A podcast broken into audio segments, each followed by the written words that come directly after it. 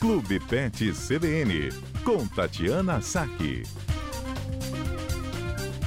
Tatiana Saque, boa tarde.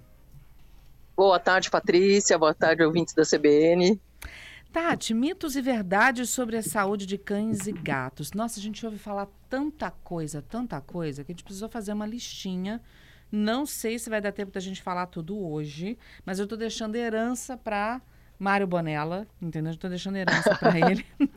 Mas vamos começar com uma que, nossa, eu ouço demais e a gente às vezes vê na rua. Que os cães. E, ó, aqui tá vira-lata, mas eu acho que eu, eu, já vi cão de raça fazendo. Que eles. É, é, eu, eu já vi isso para cão de raça também. Dizem que os vira-latas são mais resistentes e não adoecem, mas eu já ouvi falar que alguns cães de raça são mais resistentes também a certas doenças. E aí, Tati, mito ou verdade? Não, é mito, Patrícia. Na verdade, assim, o que, que acontece, né? Os vira-latas, eles têm é, uma variação genética um pouco maior, né? Então, eles têm uma variabilidade genética. Então, eles ficam menos propensos a adoecerem é, de doenças hereditárias e genéticas, né? Então, é, eles, eles acabam estando suscetíveis tanto quanto um animal de raça para qualquer tipo de doença infecciosa, por exemplo, é, para o câncer e para as doenças crônicas, né? Assim, os, os, quadros articulares, as doenças renais crônicas, ele está tão suscetível quanto qualquer outro animal. Né? O cão de raça, ele pode, assim, algumas raças têm doenças que são mais comuns, então isso acaba aparecendo com maior frequência, mas é um mito uhum. e a gente não deve e a gente não deve negligenciar a saúde deles por causa disso. Uhum. Outra coisa que eu ouço muito: focinho de cachorro e orelhinha de gato. Se tá quente é sinal de febre. Verdade ou mentira? É mentira também.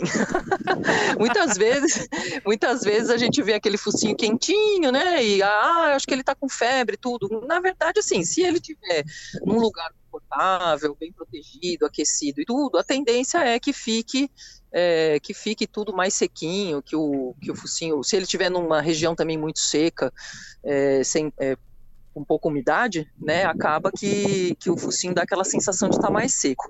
Mas assim, eu sempre falo para os meus, meus clientes que a melhor forma de você tentar identificar se o animal está febril ou não é colocando a mão na face interna da coxa, né, que é uma região que costuma ficar bem quentinha, é, e aí o animal vai ter outros sinais, né? Ele uhum. vai, muitas vezes ele vai ter tremedeira, ele vai ficar quietinho, amuado num canto, ele não vai querer se alimentar.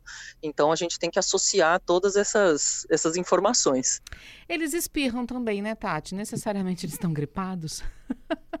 Espirram, espirram. Não uhum. necessariamente, quase nunca, na verdade. Uhum. Né? Eles espirram porque, como são farejadores natos, né? Tanto o cão quanto o gato estão sempre cheirando tudo. Muitas vezes você tem corpo estranho, às vezes o animal, o animal às vezes está rasteiro ali, é, aspira poeira e tudo no, no, no, ato de cheirar, então acaba que, que eles espirram com bastante frequência. Uhum.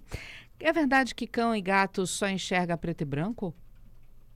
Não, não é verdade. Essa lista tá ótima.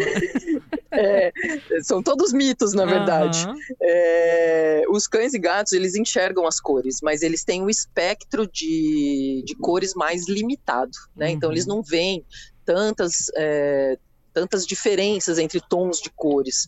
Eles acabam não conseguindo identificar a cor verde, né? Igual o ser humano que identifica o azul, vermelho, verde. O, o cão e o gato, eles não identificam o verde. Mas eles veem a vida colorida não tanto quanto a gente. Mas aí no caso do verde ele vê o quê? Cinza? Hum, agora você me pegou. Eles acabam vendo porque assim, é, porque muda, né? Porque como uhum. as cores elas se combinam, elas se combinam entre si, o animal acaba. Ah, o verde é o, o azul animal acaba... né? Então, de repente, ele enxerga mais azulado, digamos assim. Será? Isso, é, uhum. é. Acaba tendo um outro espectro de, de, de cores na, no campo de visão. Uhum. Outra coisa. Mas, é... eles, mas hum. eles, compensam, eles compensam de outras formas, né? Hum. Eles têm. O gato tem uma excelente visão noturna, Verdade. eles têm uma capacidade, uma capacidade ótima ali de, de detectar movimentos. Então, eles acabam compensando de outras, de outras maneiras. É engraçado, né? Porque as pessoas pessoas acham isso de cachorro, mas gato é fantástico. Eu tenho dois em casa e às vezes está tudo quietinho em casa, a gente ouve eles pulando. né? Ou do brinquedão, ou do sofá e tal, eles pulam no chão. Aí a gente vê aquela, né? Ouve aquele barulhinho das patinhas deles no chão, fala, tá caçando alguma coisa. Eles ouvem o que a gente não ouve, a gente só encontra porque eles dão sinal de que eles estão caçando alguma coisa. Exatamente, eles ouvem, eles farejam, eles, eles enxergam, e às vezes a gente não, nem, tá, nem sabe o que está acontecendo. A gente brinca, às vezes está procurando duende, né? Duende verde. A gente brinca, tá Exatamente. Tá procurando duende verde, porque a gente não vê, mas no, depois, no final das contas, eles assim, não trazem, mas eles meio que ficam circulando a região para a gente ver o que eles viram, né? Pelo menos os lá de casa são assim. Vamos lá. Outra coisa que de vez em quando a gente vê na rua, eu vejo muito na rua. Nunca vi nenhum cachorro assim de colegas, amigos em casa fazerem, mas na rua eu já vi muito. Quando ele arrasta o bumbum no chão, dizem que isso é sinal de verminose, que ele está coçando o bumbum. Verdade Exato, ou mentira? é. Então, não, não é verdade. Gente, é tudo mito tudo hoje. Mito. Tá tudo mito. É ah, tudo. Hoje são, hoje são todos mitos. é, e, e, essa é uma pergunta que eu recebo, assim, que frequentemente me fazem no consultório, né? Falar, ah, eu quero comprar um remédio de verme porque ele tá arrastando o bumbum no chão, acho que ele tá com verme. Mas, na verdade, assim, as, é, quando ele está arrastando é porque tem alguma coisa desconfortável naquela região. Uhum. Né? Então, ele pode estar tá com ele pode estar tá com uma coceira, ele pode estar, tá, às vezes, com um pedacinho de cocô grudado no, no bumbum, é, ou algum fiapo de grama, fio de cabelo, já vi também. É, e a gente não pode esquecer que, que eles têm, tanto cão quanto gato, eles têm os sacos anais, que são duas bolsinhas é, em volta do que ficam na lateral do ânus e que muitas vezes ela entope e infecciona e isso é um motivo de bastante desconforto. Uhum. Então pode ser verminose, mas pode ser um monte de outras coisas. A última de hoje, viu, gente? Porque a lista continua. É, ai, eu não acredito que tem gente que faz isso. Creolina, quer ver que essa vai ser verdade? Vamos lá.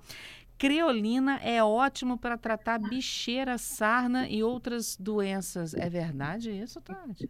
De... Não, definitivamente ah, não. Ufa! Eu falei, gente, como é que bota creolina é... num, num cachorrinho, num gatinho?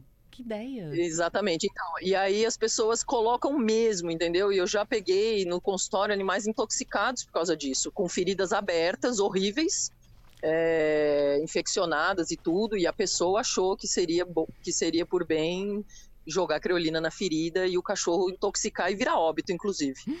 É, porque é uma substância tóxica, né? Então, uhum. assim, hoje em dia, como antigamente se usava creolina para tudo, né? Acho que falavam que até pingava creolina no leite para eliminar os vermes é, dos seres humanos. Que então isso? acaba uhum. acaba acaba respingando nos, nos nossos pets. Tá certo, Tati. Olha, a lista continua. Estou deixando herança para Mário Bonella. Semana que vem a gente continua. Pode ser? Pode ser. E aí os ouvintes podem mandar também se tem algum mito ou verdade que eles querem saber para gente para poder participar. É isso aí. Olha, gente, vocês vão mandar. Não vou falar o telefone. Vocês querem Quem mandar? Falar? Quem vai falar o telefone hoje é Mário Bonella. 992994297. Repete, por favor, Mário. 992994297. Agora, Mário atentíssimo ali, onipresente, Patrícia. É isso aí. Tati, recado dado então para os nossos ouvintes. Muito obrigada mais uma vez e até quarta que vem, viu? Eu que agradeço. Até a próxima quarta. Até a próxima quarta.